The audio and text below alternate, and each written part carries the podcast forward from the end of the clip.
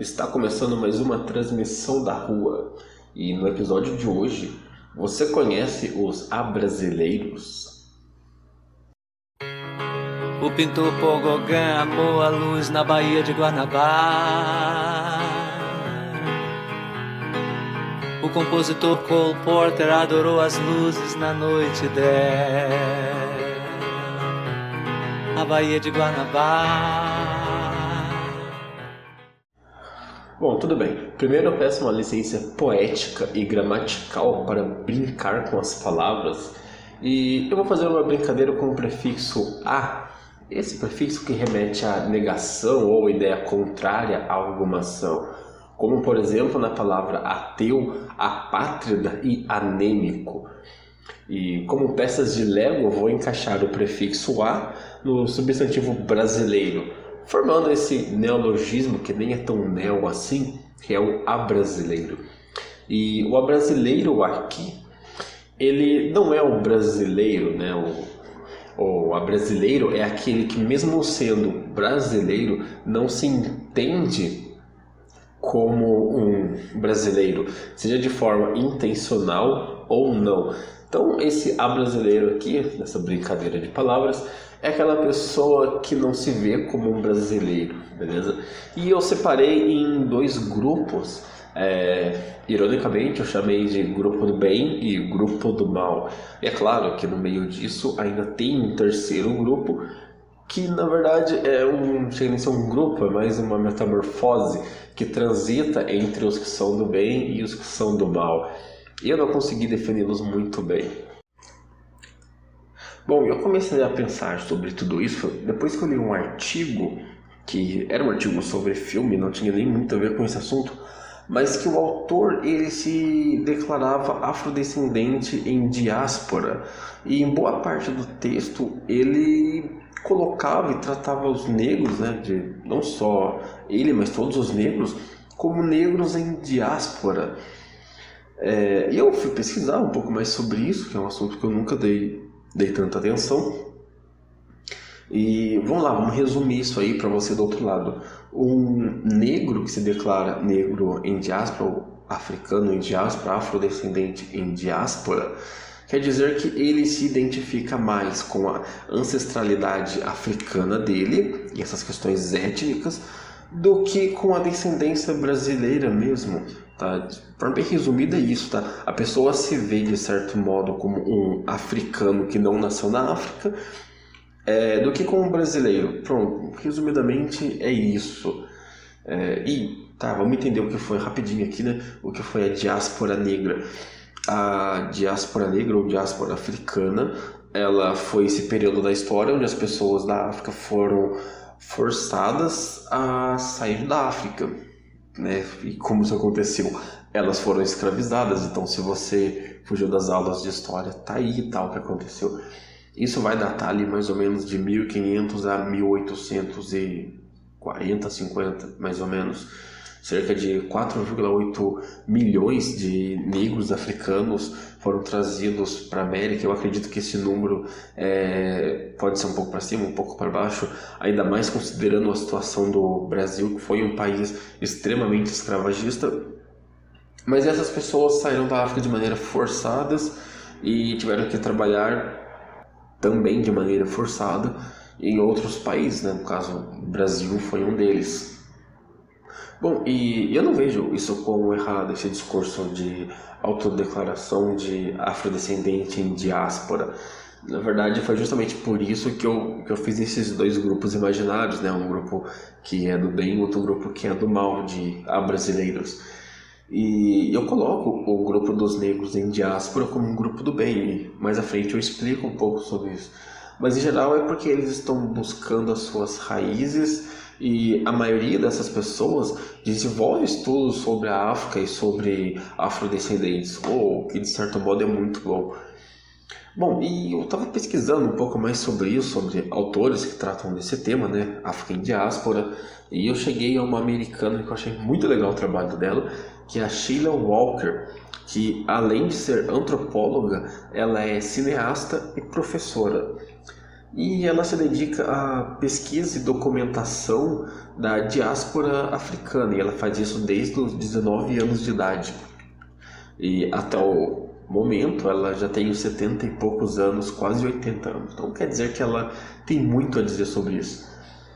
E Sheila Walker tem um trabalho muito legal sobre o tema, onde ela resgata a afrodescendência nos costumes pelo mundo.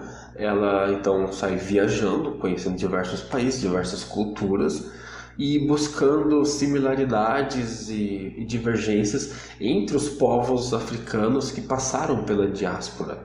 É que, em outras palavras, ela conhece esses afrodescendentes e escreve sobre eles, beleza? E numa entrevista dela ao site Alma Preta, ela diz que Salvador é considerada por ela como a capital da cultura africana dentro da América, né? por conta da questão é, quantitativa mesmo de pessoas negras e da grande produção cultural afrodescendente que existe em Salvador. E foi lá o ponto de partida desse seu estudo né, sobre as africanidades aí pelo mundo. Isso é bem legal.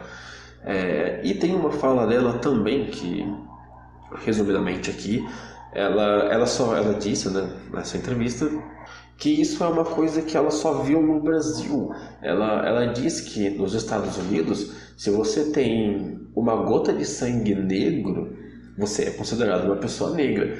Mas aqui no Brasil não. Aqui no Brasil você tem pessoas brancas que dizem ter um bisavô africano e essas pessoas brancas não são negras. Né? São pessoas apenas que têm um bisavô africano. Isso é uma coisa, é, né, na perspectiva dela ali, apenas brasileira. Tem que, tipo assim, pensar que vai acabar. Pode a gente tem que lutar pra acabar, Matheus. Não, Porra, cara, velho. mas vou falar pra você, não adianta você ser mentiroso, mano. Mate- O bagulho vai passando em geração em geração. Mateus. A criança não nasce com aquilo ali, mas os antigos já. Mano, não adianta ser Glauco. hipócrita no bagulho. Querer que acaba, ele quer que acabe, ele quer que acabe, ele quer que acaba. Mas o bagulho não vai acabar, Mas mano. hoje, hoje no nosso Brasil, ainda assim, a gente tem uma grande parte da população que briga por que briga Pô, por mas isso. aí brigar e falar Que bonito é uma coisa, o bagulho é a acabe. prática, gente. Mateus. Não adianta. Vocês vão falar, tipo assim, eu respeito, mano. Mas vocês são dois brancos brigando com um preto eu e o bagulho não eu vai sou acabar, porra. É, eu sou filha Não de vai. negro. Meu Você pai é filha de meus negro, mas é branca. sou Nessa mesma entrevista, a Sheila Walker diz que, diferente do Brasil, nos outros países da América Latina, a- as pessoas negras não são tão, vamos dizer assim, participativas. Em lugares como o Chile, por exemplo, em alguns lugares da Argentina, é como se essas pessoas negras fossem estrangeiros até hoje. tá? Então é muito comum, por exemplo, no Chile, algumas comunidades quase que fechadas só de pessoas negras. E essas pessoas negras são tratadas como se fosse, por exemplo, os índios aqui no Brasil. né? A gente tem todo um trato diferente com os indígenas por questões de costumes e de e de maneira de viver mesmo, né? E isso acontece nos outros países. Então, é como se pessoas negras fora do Brasil elas não participassem tanto da sociedade como é aqui no Brasil.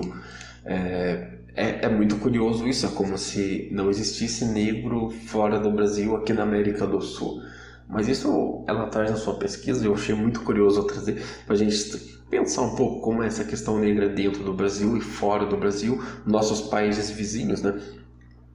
Bom, enfim, é, dando sequência aqui então, voltando aos a brasileiros, vamos tratar primeiro aqui desse grupo que eu chamo de grupo do bem, né? Que esse grupo do bem, na verdade, são pessoas que buscam ali as suas raízes, né? E agora não estou falando só dos africanos, porque o Brasil é um país muito diversificado. A gente tem aqui também os asiáticos, de geral, né? Temos japoneses, temos chineses, temos coreanos, temos asiáticos, temos libaneses também, que fica na Ásia, né? É, então, assim, a gente tem os africanos, os asiáticos, europeus e diversas etnias que vivem aqui dentro do Brasil, que vivem há gerações dentro do Brasil. E essas etnias, algumas ainda se veem como pessoas estrangeiras e busca resgatar ali as suas raízes, né? Então, assim, eu não vejo isso como algo ruim, porque são pessoas que estão fazendo uma produção acadêmica, cultural, artística, eh, seja o que for, que acaba sendo benéfico para, uma, para a criação ou para a interpretação da identidade do povo brasileiro. E eu até podia aqui, né, tratar da, da questão da pátria, né, para discutir isso, é, voltar lá para o Homero, o primeiro historiador, que dizia que a pátria é a terra dos pais e que a pátria também, né, ela tem esse lado afetivo que é muito forte, que acaba atraindo as pessoas, então por isso essas pessoas acabam buscando as suas estudar as suas raízes é, do que estudar os países onde elas vivem, né? Mas estou falando de pessoas que estão há gerações aqui no Brasil, tá? Por exemplo, é, a pessoa que mora aqui no Brasil, mas o seu tataravô era italiano. Só um exemplo. É, ou também eu podia buscar aqui no Frei Caneca, que no contexto das independências das Américas, para ele o conceito de pátria já flertava com a questão do nacionalismo e do Estado, que não era tão afetivo assim, né? uma questão tão afetiva quanto a questão do Homero é, e que já seria uma questão de pátria mais defender o país no qual eu vivo hoje. Mas enfim, tanto a questão do Homero quanto a questão do Frei Caneca nem vem tanto ao caso aqui, porque isso é uma outra reflexão. Mas eu acho, acredito que dá para finalizar esse primeiro grupo dessa forma. É, esse primeiro grupo, então, ele busca as suas raízes, são motivados por N fatores, e de certo modo eles não causam nenhum tipo de mal irreversível à identidade do povo brasileiro. Talvez ali uns acabam até trazendo um apagamento não intencional, mas nada muito sério, porque eles partem do pressuposto de que moram no Brasil, né? então eles buscam as suas raízes fora daqui é, então acabam de certa forma sendo até benéficos uma produção acadêmica ou cultural, por exemplo. Mas ainda assim não se veem ou se identificam como pessoas brasileiras, então ainda assim pertencem ao grupo dos abrasileiros. Agora já o outro grupo, que isso eu chamei de grupo do mal, é, vocês já vão entender por que eu chamei de grupo do mal, esse não tem um, um propósito, sei lá, um assim, um propósito homérico, é, nem tão pouco tem um propósito nacionalista como o Frei Caneca. Na verdade, esse, esse grupo a gente pode resumir com uma, com uma expressão bem simples, né?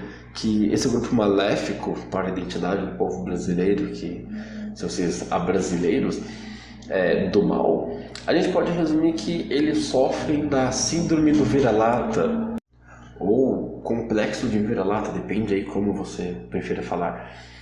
E, bom, essa expressão aí que vem do Nelson Rodrigues, que data lá dos anos 50, depois que o Brasil perdeu a Copa do Mundo, ela faz referência a esse estado mental de inferioridade do Brasil diante do mundo. Então, esses abrasileiros do mal, eles não se sentem dignos perante os outros países ou algo do tipo. E essa expressão, só, sei lá, para embasar mais um pouco essa ideia, ela existe desde o começo do século XX, começo ali do, nos, anos dois, nos anos 1900, e talvez ela não era usada nessas palavras, mas ela já existia. E é uma expressão que servia para culpar alguma coisa que tinha esse propósito mesmo de inferioridade. Então, quando as pessoas queriam dizer que o Brasil era inferior, seja comparado aqui, é, já tinha uma expressão nesse sentido, né? É, no começo, ela servia ali para falar, por exemplo, da questão da miscigenação então a miscigenação talvez foi um dos primeiros complexos de vira-lata, o que faz todo sentido com a palavra, né? Geralmente o cachorro vira-lata é um cachorro, um cachorro a gente chama de mestiço, então uma pessoa miscigenada também seria isso. Então ainda surge aí desse propósito pejorativo, né? Se referir às pessoas miscigenadas, depois ele é usado também para fazer referência à falta de cultura das pessoas. E lembrando que cultura aqui é uma noção eurocêntrica de cultura, sabe? Sentido algo culto de pessoas que frequentam a ópera. É, mais à frente também, essa expressão ela vai fazer referência à educação precária, às pessoas com baixa escolaridade. escolaridade. E em algum momento também as pessoas vão usar o complexo de vira-lata para fazer referência até mesmo ao clima tropical do nosso país, que por conta do clima tropical as pessoas viviam ou viveriam na preguiça, né? Ou na busca intensa pelo prazer. E dessa forma não teriam nenhuma outra preocupação com o desenvolvimento. Eu imagino que esse desenvolvimento seja logo aquele desenvolvimento econômico capitalista, né? Mas enfim, é, essa expressão complexa de vira-lata, ela sempre serviu para inferiorizar o próprio povo brasileiro, né? Então, Acho que assim dá para entender como que esses brasileiros do mal possam, lá, se fosse encaixar em alguma terminologia mais simples, seria o complexo de vira-lata. E nos últimos anos essa expressão ela passou a ser mais presente na nossa vida, né? É, e eu vou ocupar aqui a globalização. Não, é brincadeira. Mas uma das, das características do complexo de vira-lata é o estrangeirismo, porque, bom, se o Brasil se sente inferior, se sente inferior aos outros países. Então, logo esse estrangeirismo, principalmente o linguístico, vai ser muito impactante. E eu vou buscar aqui no Franz Fanon, ou Fanon, né? não sei como se diz ainda, eu sempre falei Fanon.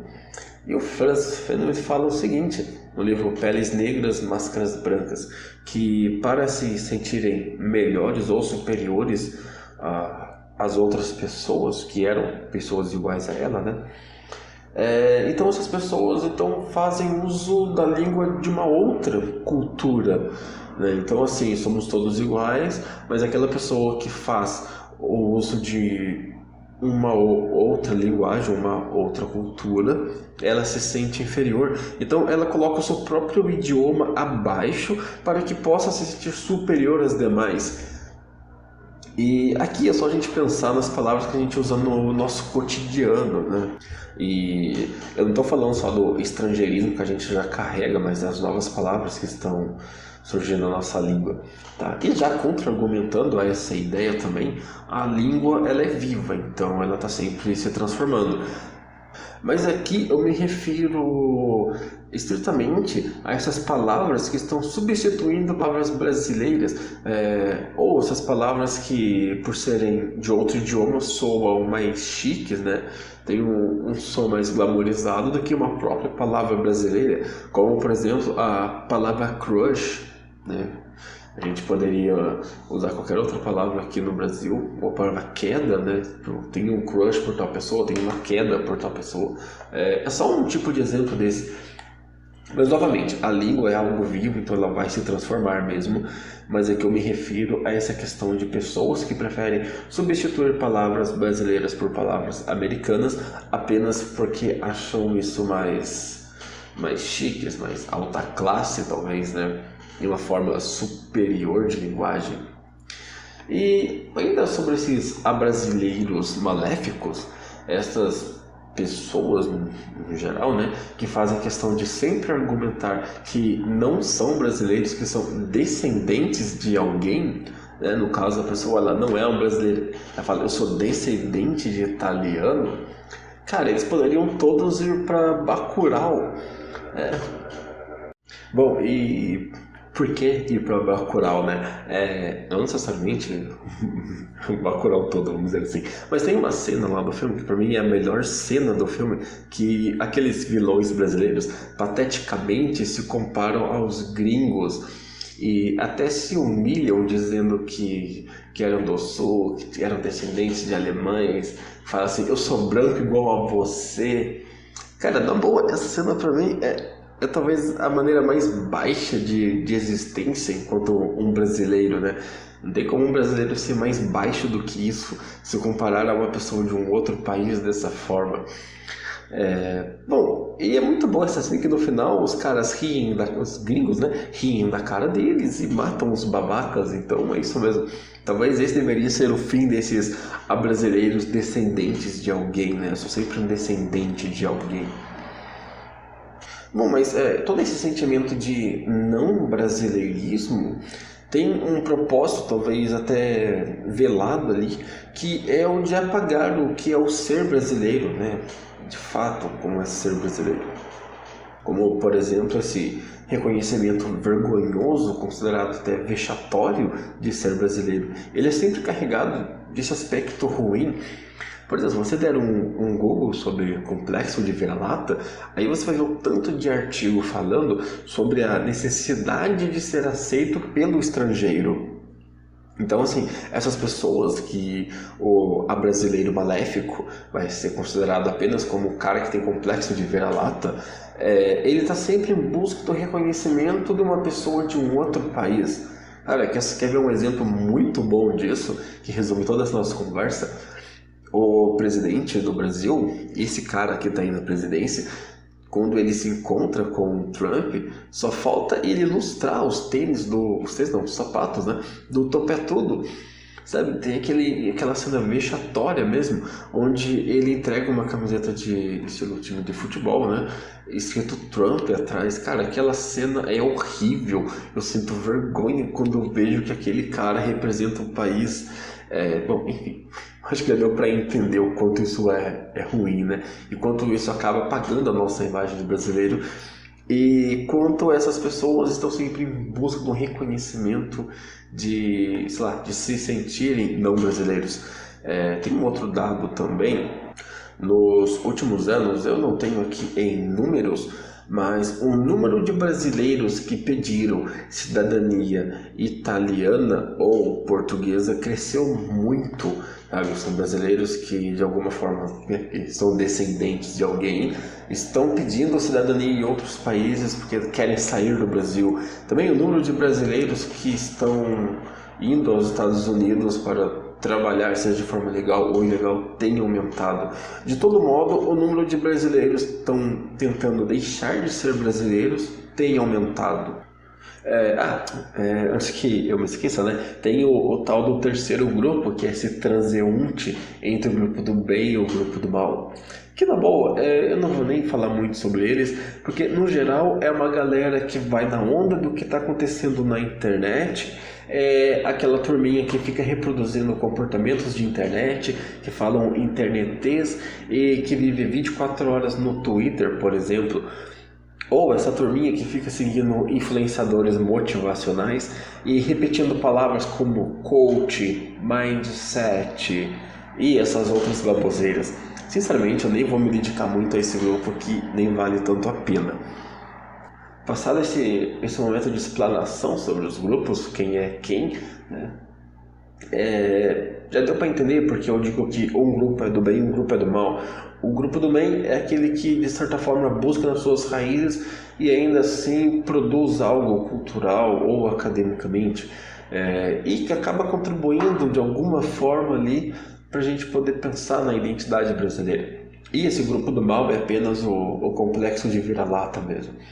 Enfim, tanto o grupo que eu considerei benigno e o grupo maléfico, e até mesmo esse terceiro grupo, eles contribuem de forma negativa para a construção ou manutenção da imagem do brasileiro. E não da imagem do brasileiro para as pessoas estrangeiras, tá? Tipo, do Brasil para o mundo, mas sim da imagem do próprio povo brasileiro. Então, cada vez mais essa contribuição negativa, ela serve para que os brasileiros não se veem ou se identificam ou nem mesmo desejam ser brasileiros. E eu vejo muito mais pessoas negras brasileiras buscando escrever sobre a história e a cultura da África e os seus descendentes daqui da América, talvez.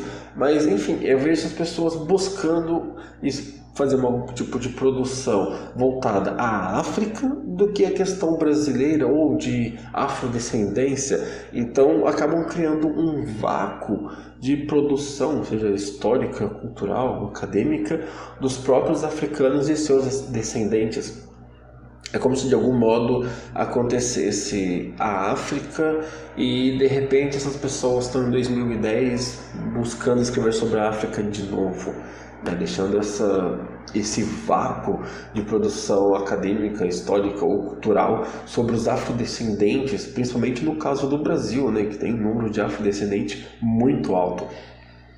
É, Bom, por exemplo, também, né, eu vejo a galera falando sobre afrofuturismo, é, são dissertações e vídeos e podcasts e mais sei lá o que sobre Ubuntu ou Harambe, é, são defesas históricas mesmo assim, né, sobre a história da África, Sendo que, na verdade, na maioria das vezes, essas pessoas estão mais próximas de uma descendência brasileira do que africana. Né? Muitas vezes carrega a questão africana apenas na pele, o que para o racismo isso já é muita coisa, né? Não vou desmerecer isso não. Mas a nível cultural mesmo ali, é, antropológico talvez, né? Algo mais é, sociológico também, a descendência brasileira deveria estar pesando muito mais que a questão africana. E esses mesmos defensores da África, que eu apelido às vezes de neocolonizadores da África, saem por aí exaltando o discurso de lugar de fala, como se fossem realmente africanos, muitas vezes desmerecendo pesquisadores que são pessoas que passaram a vida inteira estudando aquele tema, apenas muitas vezes também é, apenas pela questão da cor da pele daquele pesquisador ou da posição daquele pesquisador diante de um tema, né? Então, se você ofende o tema que aquele neocolonizador africano gosta, pô, vamos lá, vamos falar interneteza aí, você será cancelado, né?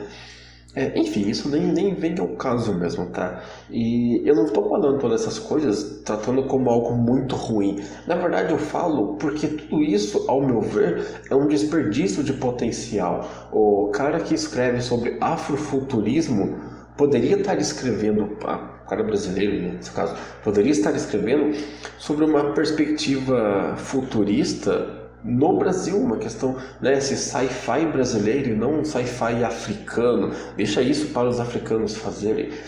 É, as pessoas que se dedicam a escrever a história da África poderiam estar se dedicando à história de brasileiros. Então a gente sabe que tem muito brasileiro que foi ignorado pela história, principalmente pessoas negras, é, sejam elas africanas que vieram para o Brasil ou que descenderam desses primeiros africanos que vieram para o Brasil.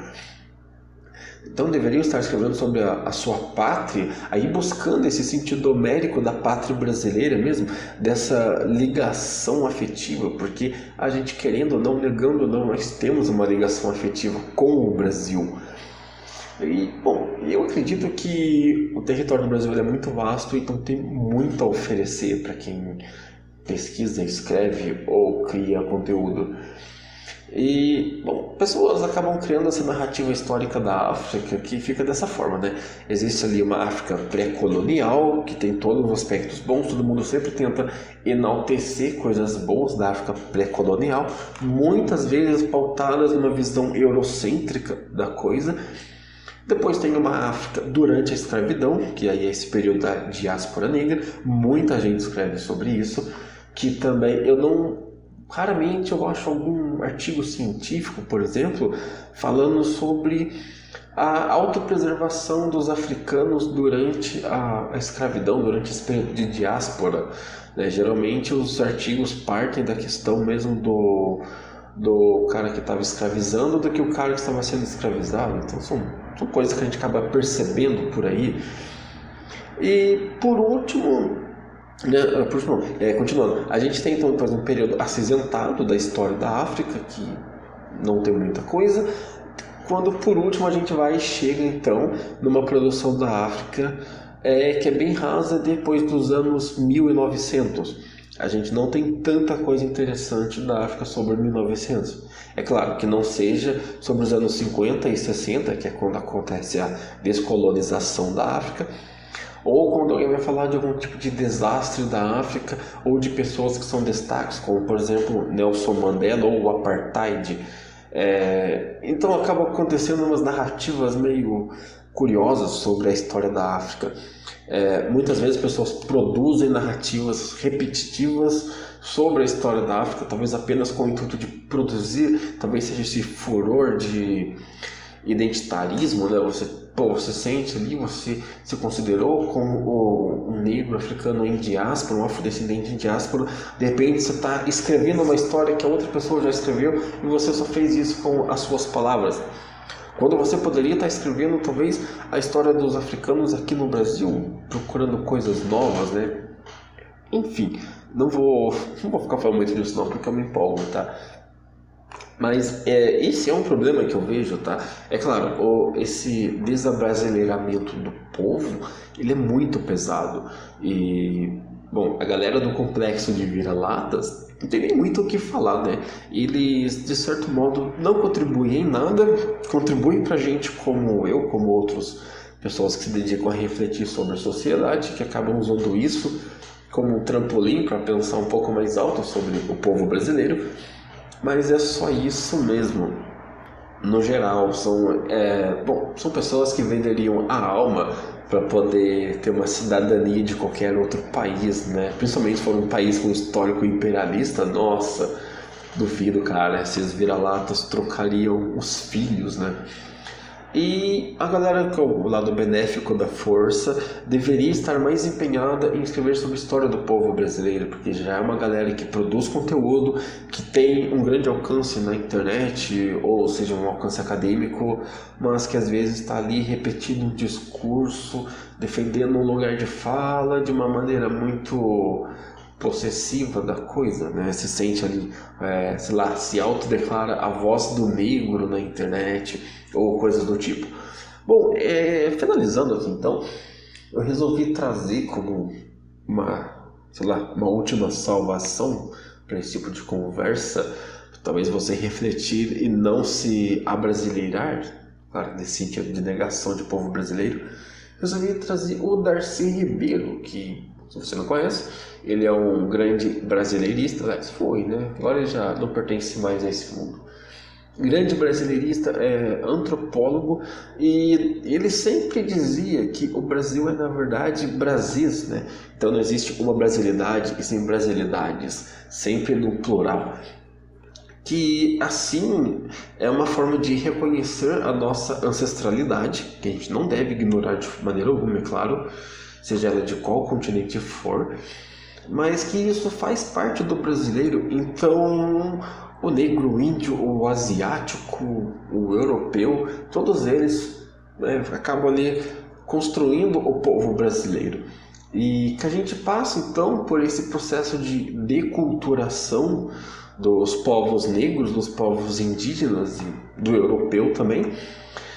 E tudo isso é para criar né, esse povo brasileiro, esse período aí de deculturação, onde índios, negros e europeus, principalmente esses três que formam a nossa matriz principal, eles vão ressignificar as suas culturas. O europeu, quando vem para o Brasil, com todos os pecados que ele carrega na história, ele se transforma, ele acaba de alguma maneira deixando de ser europeu. No caso, por exemplo, da colonização espanhola, a gente tinha os chapetones, que eram aqueles que saíam da Espanha e iam para a América, ou seja, aqui a América do Sul, América Central. E depois tinha os crioulos, que já eram esses descendentes, sabe? Então você ainda sente esse peso da transformação. Aqui no Brasil, o caso dos bandeirantes já também, a gente sente o peso, talvez os primeiros brasileiros mesmo, novamente, com todos os pecados da história nas suas costas, sejam os bandeirantes por toda a sua questão de construção e de imaginário social dos bandeirantes. E é claro, os negros africanos também, por todo o processo violento que eles passaram, eles vão transformar a cultura africana numa cultura brasileira e o mesmo vai valer para os indígenas, que acontece esse mesmo processo. Então, esse processo de deculturação dos povos é o processo de construção da cultura do povo brasileiro, não dá para negar. E ainda aqui, né, usando o Darcy Ribeiro, os é, bom, nós brasileiros aí, de forma geral, frutos da colonização europeia, da diáspora africana e da dominação dos povos indígenas, somos um povo totalmente únicos, específicos. É, nós não somos europeus, Por mais que eu possa usar o discurso de eu sou descendente de alguém, mas nós não somos europeus, tão poucos africanos, tá? E nas poucas vezes somos indígenas, tá? É claro, vou abrir um parêntese rápido aqui. Existe sim pessoas que vieram da Europa para morar no Brasil recentemente. Claro, ou mesmo para pessoas da África. E ainda existem as tribos indígenas que resistem como tribos indígenas, beleza? Digamos que esses três que eu acabei de falar não vão entrar na conta por enquanto. É, então, sim, esses não povos, né, não europeus, não indígenas e não africanos, são na verdade os brasileiros.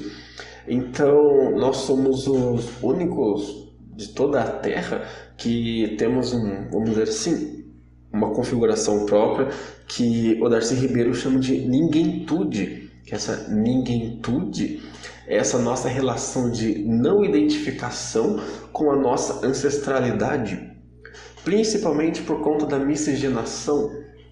A gente não tem esse caráter de, por exemplo, como é o caso dos Estados Unidos, como a Sheila Walker disse, né? A pessoa que tem uma gota negra, ela se, se considera, se vê e é vista como negra. Aqui no Brasil a gente não tem isso. É, então, sei lá, muito brasileiro aqui a gente sabe que é descendente de talvez três povos diferentes, né? Por exemplo, o meu caso, eu sou descendente de índio, de negro, de italiano, português e alemão. Então, assim, se eu voltar duas casas da minha ancestralidade, duas não, porque tem meu pai, voltar três casas da minha ancestralidade até o meu tataravô, e essa de parte de mãe por parte de pai, eu vou chegar em todos esses povos. Então, como eu, descendente de tudo isso, posso me identificar apenas com um povo?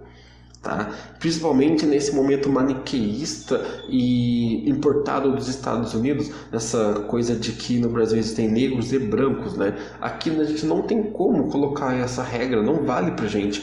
Eu não posso me identificar apenas como negro. Eu me identifico como negro, mas reconheço toda a minha ancestralidade diversificada.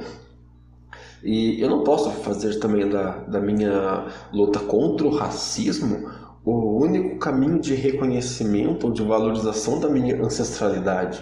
Tá? É, é, claro, a gente aceitando ou não esse nosso passado de intercurso sexual racial, que em palavras mais fáceis, esse passado de perversão sexual, que o, o Gilberto Freire chama de estupro mesmo, né? É, então eu não posso, cara, de maneira alguma, aceitando ou não todo esse nosso passado de intercurso sexual e racial, é, negar ou pensar que eu sou um povo único e específico. Tá? É justamente por conta desse nosso passado de perversão sexual é, que hoje nós somos brasileiros e como brasileiros defendemos defender esse nosso passado. E quando eu falo defender é não falar que isso foi bom, mas justamente expor o quanto isso foi ruim para as pessoas que viviam ali, mas que de alguma forma isso acabou contribuindo na identidade do povo brasileiro, tá? Então se você acha que, por exemplo, um povo da África não teve um período da história onde esses povos foram se misturando e não foi uma, uma mistura, uma miscigenação mesmo que entre os povos de maneira tranquila, foi pacífico, pô, está errado, porque todos os povos, quando passam por esses momentos de deculturação, não é pacífico, né? É, então, sim, eu tenho que reconhecer sim esse meu passado, não preciso aceitar de boa fé e defendê-lo como se fosse a coisa mais bonita do mundo, mas eu tenho que defender enquanto algo que existiu e que é real. Tá? Eu não posso ser o cara negro, por exemplo, que viveu a história da África até a diáspora africana. De repente, eu pulo toda a produção da África dentro do Brasil, aqui dos afrodescendentes, e recomeço de novo a buscar a questão da África. Eu tenho sim que defender o passado brasileiro com todos os seus pecados nas costas. Né? É, e talvez seja uma forma de reconhecimento daquelas pessoas. Então, se eu ignorar, por exemplo, esse processo de miscigenação do Brasil para simplesmente destacar um, sei lá, um processo de ressignificação do negro, eu estou ignorando aquelas pessoas que lutaram naquela época. E eu acredito que, que essa seja uma forma de, de exemplificar melhor nesse discurso.